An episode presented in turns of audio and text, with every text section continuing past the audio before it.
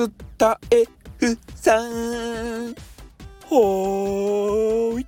ということでね、えー、今日もまたまたやってまいりました。いや昨日の夜はですねあれ盛り上がりましたね。スターフェス、えー、歌の祭典ですたやっぱねスタイフの方ってさなんか歌が好きな方も結構いらっしゃいますよね。うん。まあその歌が好きっていうか、えー、カラオケ的なものですか？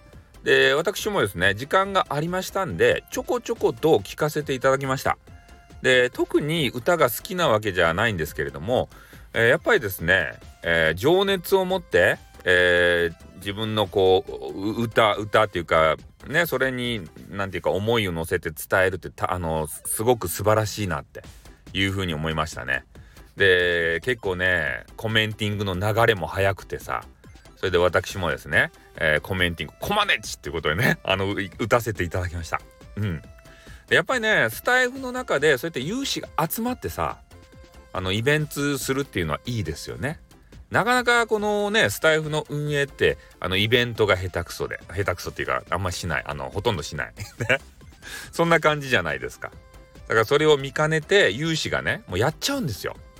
こういうイベントしたらどうかなって。いうのでねなんかあの、何やったっけラジオ、えー、トークと,、えー、とトークリレーかというのもなんか昔あのやられたことがあるってそういうのを聞いたことありますね。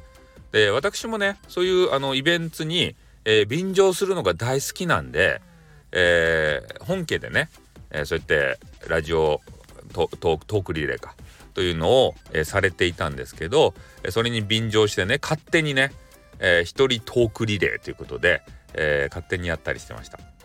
で私のねバトンを受け継いで、えー、チャンピっていうねチャンピチャンピチャンピチャンピチャンピってめっちゃねあの可愛らしげな女子がいるんですよ。お声がですね、えー、もちろんお姿も可愛いと。で最近ねなんかまだいるよっていう話聞いたんですけれどもまだチャンピの声を聞いてませんね。うん。あの方は可愛いですよ。えどっかね外部サイトでもうめちゃめちゃ人気やったらしいですよ。チャンピっていう人。知ってますかね？うん。昔ねあの結構絡んでたんですけどでその方もねちょっと病んでしまって、えー、少しお休みされてたんかな？うん。スタイフの中でもね、えー、ちょっとやみやみライブみたいなあの泣きながらさやっぱそういうね感情を吐き出す場なんですよ。スタイフっていうのは。おね、でやっぱそういう番組もないとね面白くないんだな。ねあのそういうラジオ番組ってさやっぱ人間観察の場普通の公共のあのラジオ放送ではできないことがここではできるわけですねスタイフでは。普通の公共の電波でさね泣きながら訴えるってなかなか聞けないじゃないですか。ある？公共の、えー、ねテレビでも、えー、ラジオでもいいですよ。泣きながら訴えるって。なんか昔ねテレビ番組で、えー、お天気を伝えるお姉さんが泣き崩れてっていうそういうねあの配信見たことございますね、まあ、YouTube とかに上がってるかもしれませんよね。でそういうことがあったらねもう即、えー、放送事故ということで処理されて別のものに差し替えられますよね。でもスタイフとかねこういう個人のラジオ番組っていうのはそういうのがないわけですよ。ね泣き叫ぼうが何しようがもうほとんどバンされませんね。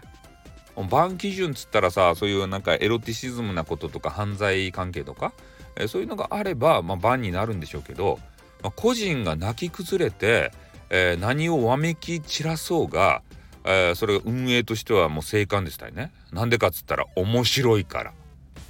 おそういうのを求めているリスナーがいるからですよ。人の闇の部分っていうのはねなかなか魅力的でございましたねこれが。おそういうの聞きたいねそそういうあの専門のリスナーがいるんですね。おなあの美女が泣き叫ぶところ、えー、人間の嫌な部分を見たいってねなんか人のあの何やったっけあの不幸は蜜の味とかってよく言うじゃないですか。